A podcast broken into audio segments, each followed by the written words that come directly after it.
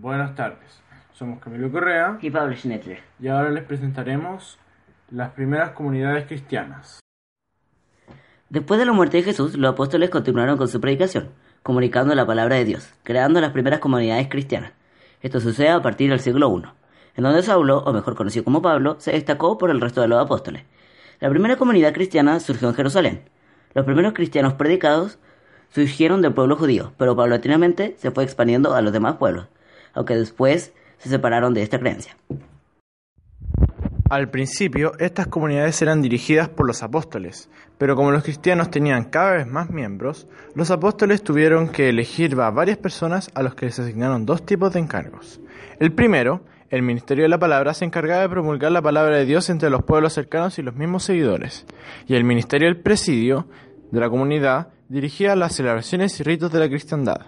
Estos dos ministerios eran los principales, pero habían otros que iban surgiendo según las necesidades de la religión, como las de las colectas, los de las misiones, los profetas, etc. Los primeros cristianos tuvieron grandes conflictos con los judíos de aquella época, ya que eran considerados unos paganos o una simple secta judía más. Estas persecuciones sucedían cuando los judíos veían crecer la doctrina cristiana. Las dificultades no frenaban a los apóstoles. Los cristianos no se limitaron solo a celebrar el Pentecostés, sino que se mostraron muy activos en profesar sus creencias con gran fuerza. Eh, después de eso se inició una serie de persecuciones a los cristianos por parte de los judíos.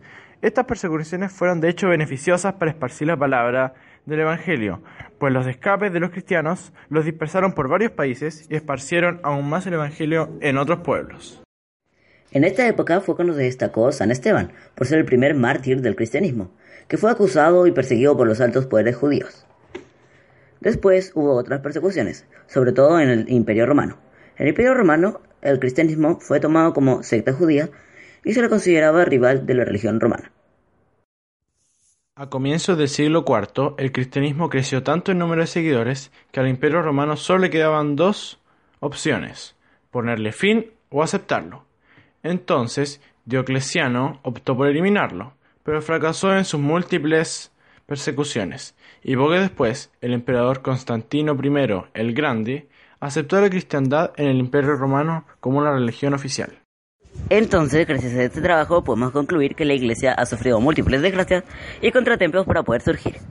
Pero, gracias a su perseverancia y fe, pudieron cruzar la barrera del tiempo y ser una de las religiones con más seguidores de hoy en día. Nuestro trabajo ha terminado. Camilo Correa y Pablo Schneider se despiden.